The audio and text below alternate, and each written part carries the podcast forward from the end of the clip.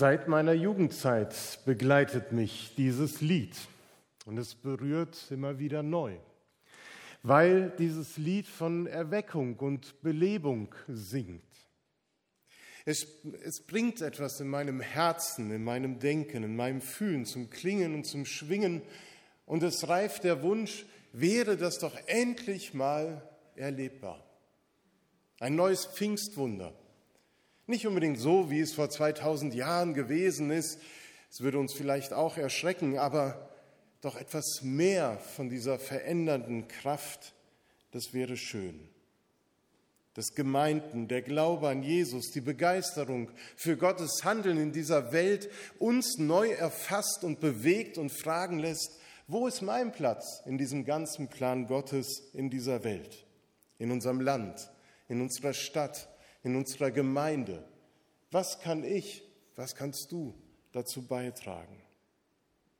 Denn ich möchte begeistert leben. Ich möchte das Leben genießen. Es ist schön, hier auf dieser Erde zu sein, von Gott das Leben geschenkt zu bekommen und gleichzeitig nicht nur dafür da zu sein, mein Leben zu leben, sondern eingebettet zu sein in das, was Gott sich mit dieser Welt und uns Menschen gedacht hat.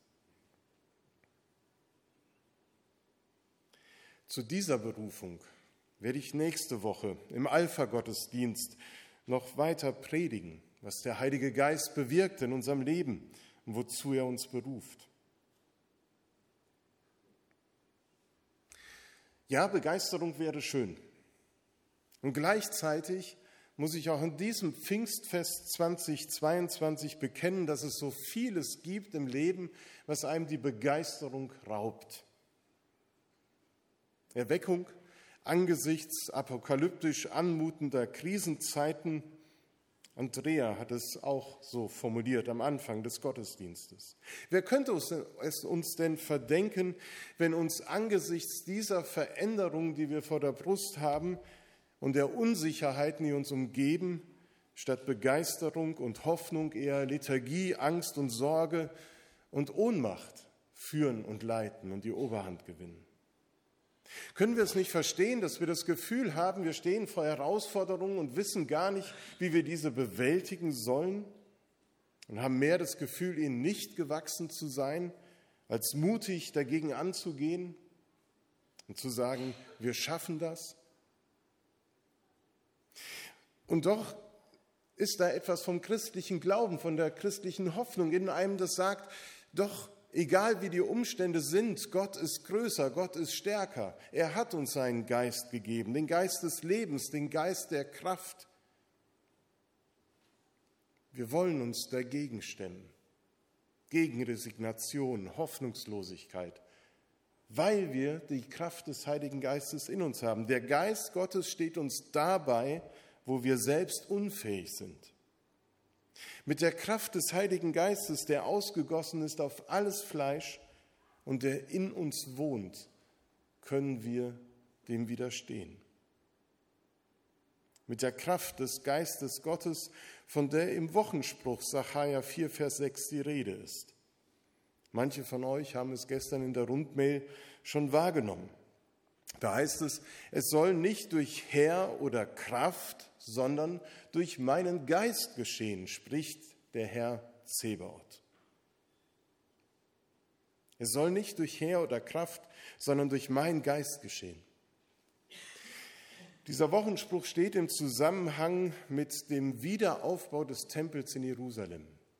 Israel aus dem, ist aus dem Exil zurückgekehrt und versucht nun irgendwie wieder Fuß zu fassen in der alten Heimat, wieder aufzubauen, was in Trümmern daliegt. Die Aufgabe ist kaum zu bewältigen, sie ist riesengroß. Und im folgenden Vers 7 wird auch von einem Berg gesprochen. Einem Berg, der für die Schwierigkeiten steht, die Zerubabel und seine Mitstreiter zu bewältigen haben, während sie den Tempel wieder aufbauen. Ich kann mir vorstellen, dass Sie selber vielleicht damals fragten, wie sollen wir mit unserer begrenzten Kraft, mit unseren eingeschränkten Möglichkeiten Gottes Haus wieder errichten, zu altem Glanz bringen. Dann hören Sie diese Worte nicht mit Herr oder besser übersetzt, nicht mit Macht oder Gewalt, sondern durch Gottes Geist soll das geschehen. Durch Gottes Geist will der Tempel wieder aufgebaut werden. Und das bedeutet dann eben nicht, dass Zerubabel und seine Mitstreiter sich einfach bequem zurücklehnen und hinsetzen können und einfach warten, die Hände in den Schoß legen, et voilà, der Fertighaustempel ist fertig und wir können einziehen. Nein, Gott gebraucht seinen Heiligen Geist und die Fähigkeiten von Zerubabel und jedes Einzelnen, der beteiligt war, um den Tempel begeistert aufzubauen und das Werk zu vollenden. Die Hände Zerubabels, so heißt es in Vers 8, haben dieses Haus gegründet und seine Hände werden es auch vollenden.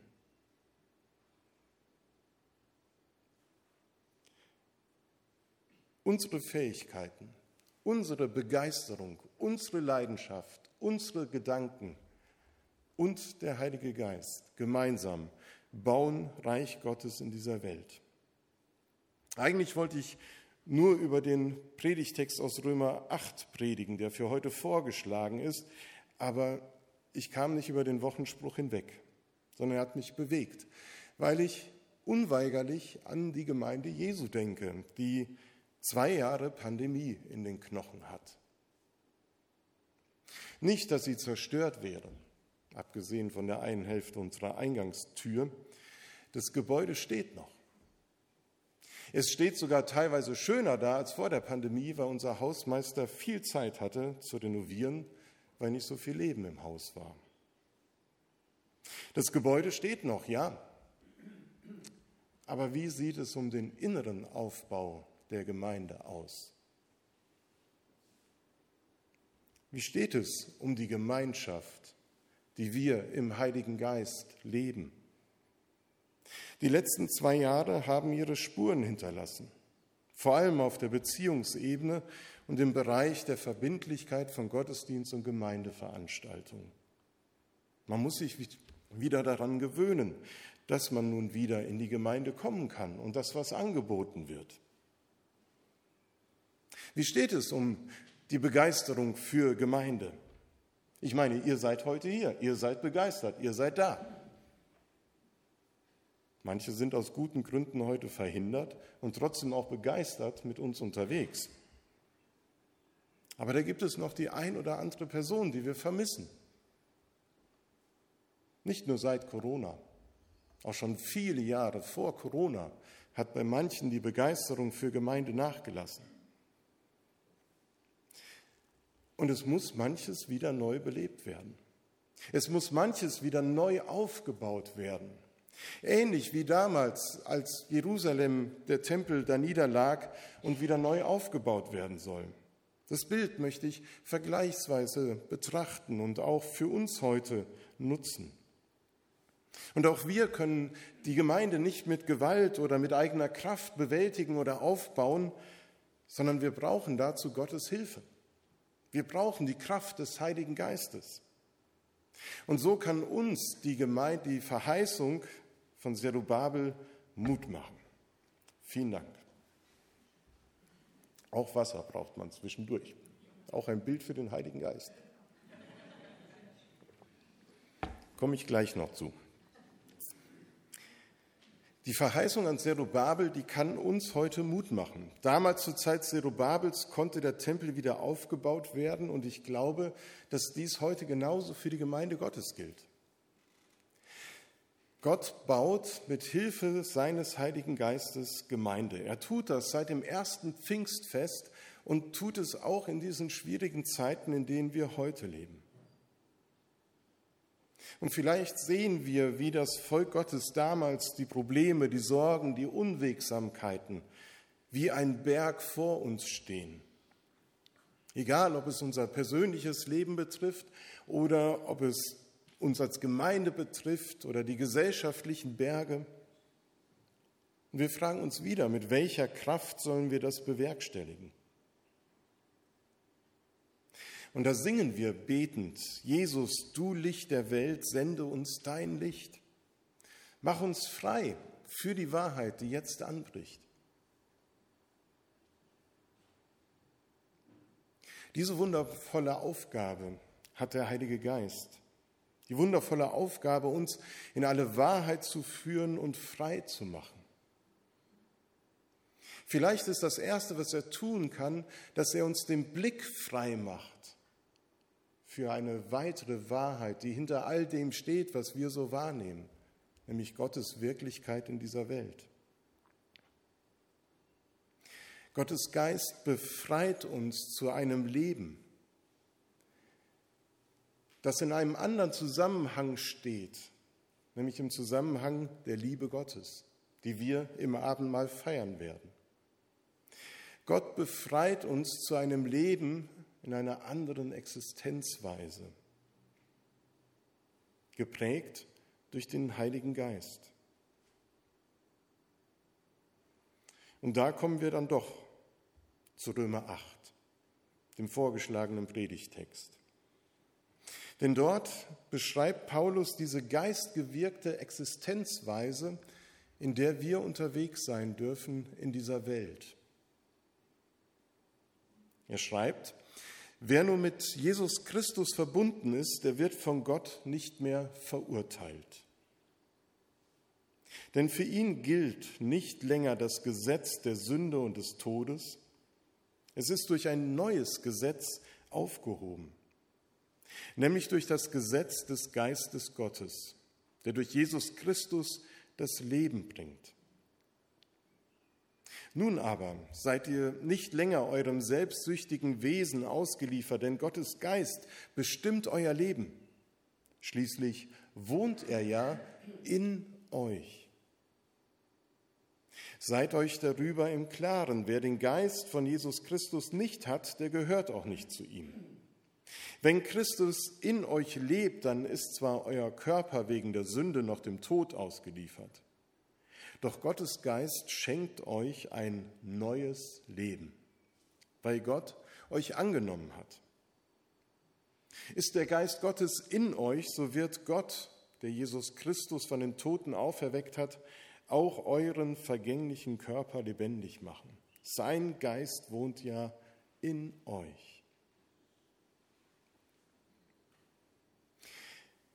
Die Bibel spricht von der Ausgießung des Heiligen Geistes und man denkt immer an Wasser. Ich trinke es jetzt, aber ich schütte es mir nicht über den Kopf. Denn um zu beschreiben, wie es sich mit dem Heiligen Geist verhält und der Ausgießung, ist es vielleicht ein schönes Bild. Im Gegensatz zum Wasser, das ich mir morgens beim Duschen über meinen Kopf gieße und das von mir abperlt, tut das der Heilige Geist eben nicht, wenn er ausgegossen wird. Er perlt nicht einfach ab von mir und ich könnte mich abtrocknen und alles wäre so wie vorher, sondern der Heilige Geist, wenn er ausgegossen wird, dringt er in uns ein. Da sind wir wie ein Schwamm, der den Heiligen Geist aufnimmt. Der Heilige Geist dringt in uns ein und er wohnt in uns. Er bezieht Wohnung in uns. Das heißt, er wird ein Teil von mir. Er vermischt sich mit meinem Leben, mit meiner Existenz, mit meiner Persönlichkeit. Er ist kein Fremder. Er ist nicht einfach nur etwas Äußerliches, sondern er wohnt mir inne.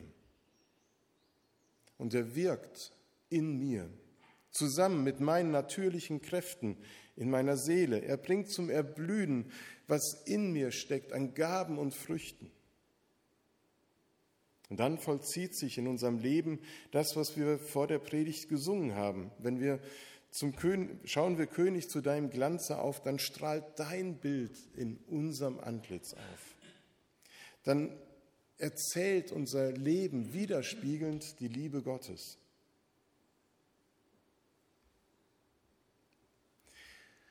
So dürfen wir als begeisterte Menschen leben. Angesichts der vielen Dinge, die uns Sorgen und Not bereiten, die Hoffnung rauben, die lähmen, diese Existenz ist uns von Gott zugesagt und verheißen. Paulus beschreibt diese Existenzweise mit dem Gesetz der Sünde auf der einen Seite und dem Gesetz des Geistes auf der anderen Seite. Gesetze sollen ja eigentlich nur das Leben fördern. Sie sollen das Leben erhalten. Sie sollen gute Rahmenbedingungen schaffen, damit das Miteinander von Menschen gelingt. Dass das Miteinander der vielen verschiedenen gelingen kann und dort Grenzen aufgezeigt werden, wo ich mir selbst oder anderen zum Schaden agiere. Gesetze dienen aber nicht nur der Ordnung, dass sie einen Rahmen schaffen, sondern sie beschreiben eigentlich auch etwas von dem, was einer Gemeinschaft wichtig ist, welche Werte grundlegend für das Miteinander sein sollen, welche Werte geschützt werden sollen und an was der Mensch sich in Denken und Handeln orientiert. Gesetze bringen etwas zum Ausdruck, was wir gerne erreichen wollen. Wenn es im Gesetz heißt, du sollst nicht töten, dann schwingt damit auch die Hoffnung mit, dass menschliches Leben generell bewahrenswert und unantastbar ist. Und dass es immer eigentlich um ein respektvolles und achtvolles Miteinander gehen soll. Innerhalb der Gemeinde soll die Satzung und auch die oft ungeschriebenen Gesetze, die man so nach 20 Jahren erst mitbekommt, dazu dienen, das Miteinander zu regeln, zu fördern, zu bewahren. Und wenn wir in unser eigenes Wertekonzept gucken, dann stellen wir auch fest, dass wir selber uns Gesetze auferlegt haben, nach denen wir agieren wollen. Als Negativbeispiel, wenn jemand unter dem Gesetz, wie du mir, so ich dir, lebt und danach handelt, dann regiert in seinem Leben eigentlich nichts anderes als Vergeltung. Das wäre ein Beispiel für Leben unter dem Gesetz der Sünde. Das Leben unter dem Gesetz des Geistes fördert aber die vielfältigen Früchte, von, der wir, von denen wir eben in der Lesung gehört haben. Und die Frage ist, die wir uns an Pfingsten und auch sonst in unserem Leben immer wieder stellen können, aber heute in besonderer Weise, welche Existenzweise prägt und bestimmt mein Leben? Wes Geistes Kind bin ich? Wer ehrlich ist mit sich selbst, der wird vieles Ungute finden. Er wird manches finden, von dem er oder sie sich beherrschen lässt, obwohl das eigentlich nicht so sein sollte. Es ist noch so vieles sündhaft in unserem Leben, obwohl wir den Heiligen Geist haben, obwohl wir Kinder Gottes sind. Wir werden einfach auch nicht ausgetauscht. Der Heilige Geist kommt rein und ich gehe raus, sondern wir leben beide miteinander. Vieles von dem, was vor Gott keinen Bestand hat, für das wir zu Recht verurteilt werden müssten, bestimmt immer wieder unser Denken und Handeln. Aber wichtig ist zu hören, dass das nicht die letzte Beschreibung meiner Identität ist, dass das nicht das letzte Wort ist, sondern dass die Existenz des Geistes oder das Gesetz des Geistes uns frei macht zu einem Leben unter der Herrschaft Gottes. Da gibt es keine Verurteilung. Gottes Geist ist ein Geist der Freiheit. Und wenn wir in die Geschichte von Pfingsten hineinschauen, dann können wir neu staunen über dieses befreiende Wunder, das die Christen damals erlebt haben. Wie sie durchdrungen vom Heiligen Geist sich hinstellten und sich in aller Öffentlichkeit zu Jesus bekannten. Er befreit indem er uns regiert. Der Heilige Geist motiviert uns, er treibt uns an. Er kann uns deutlich machen, wo wir unsere Gesetze überdenken oder anders formulieren müssten, damit sie weiterhin dem Leben und der Gemeinschaft und dem Menschen dienen. In welchen Bereichen brauchen wir als Gemeinde eine Neubelebung, äh, Belebung, damit die Früchte des Geistes wachsen und reifen können? Welch Zeugnis für die Kraft des Heiligen Geistes ist es, dass damals die Christen den neutestamentlichen Tempel aufgebaut haben. Nicht aus Steinen, sondern aus lebendigen Steinen, den Menschen, den Gläubigen. Sie sind der Tempel Gottes in dieser Welt. Und da gab es keinen Zaun mehr zwischen Juden und Heiden. Er wurde hinweggetan. Es wurde keine Grenze mehr gezogen. Es gab nicht das Gesetz der Abgrenzung. Es ging nicht mehr darum, was ist mir, was ist meins, was ist deins, was gehört mir, was gehört dir, sondern sie haben zusammengelegt, um gemeinsam sich zu stützen und die Armen in der Gesellschaft, in der Stadt zu versorgen. Was für eine Veränderung im Denken und Handeln bewirkt der Heilige Geist, der heute noch genauso bei uns verhängnisvolle Denkschemata durchbrechen kann. Wenn man Paulus Ausführungen so liest, dann könnte man ihm unterstellen, dass er mit seinen Unterscheidungen ein dualistisches Denken fördert. So ist richtig, so ist falsch, hier der Geist, da die Sünde, schwarz und weiß, wir kennen das. Aber ich glaube, wir würden ihm Unrecht tun. Denn ein solches Denken ist nicht hilfreich. Das Einteilen der Welt in richtig und falsch, schwarz und weiß, das funktioniert nicht. Zwei Jahre Pandemie sollten uns das in besonderer Weise nochmal deutlich gemacht haben, dass wir uns nicht immer nur an diesen Zweiseitig- oder Einseitigkeiten orientieren können, sondern die Welt, das Leben bleibt vielfältig und bunt. Und es ist widersprüchlich und es ist chaotisch. Und das Gute ist, dass der Geist Gottes uns helfen kann, mit diesen Widersprüchlichkeiten zu leben, Ambivalenzen auszuhalten und zu erkennen, ja, es gibt Spannungen, ja, es gibt Dinge, die nicht gut sind. Und dennoch halte ich daran fest, dass Gottes Geist in diesem auch wirkt. Und so feiern wir, glaube ich, 2022 nicht das Pfingstfest, das uns zurückführt zur Normalität, wie wir sie von früher kennen. Die Normalität ist eine andere geworden. Der Geist Gottes und seine Kraft aber sind gleich geblieben. Das Wirken des Geistes ist genauso wie früher. Er stärkt, er ermutigt, er hilft uns, Dinge anzupacken, die zu tun sind, damit Gottes Gemeinde auferbaut wird. Er ist und bleibt die Kraft, die uns befähigt, im Vertrauen auf Gott in die Zukunft aufzubrechen, jeden Tag neu, damit Freiheit, Leben und Frieden sich weiter ausbreiten. Er ist die Kraft, die uns hilft, gegen alle Widerstände unser Leben zu leben, zu planen, zu schaffen, zu wirken, zu lieben. Wir schwimmen quasi in den Strömen des Heiligen Geistes. Und dabei ist es ähnlich wie damals beim Tempelbau. Weil der Heilige Geist wirkt, lehnen wir uns nicht einfach zurück und tun gar nichts. Nein, wir schwimmen quasi in den Strömen des Heiligen Geistes und dabei lassen wir uns nicht nur treiben, sondern wir schwimmen mit. Mit kräftigen Zügen sind wir dabei, vorwärts zu kommen und geben unseren Anteil daran mit eigenen Bewegungen, dass es vorwärts geht. Aber weil der Heilige Geist ausgegossen ist, dürfen wir das tun in einer günstigen Strömung. Amen.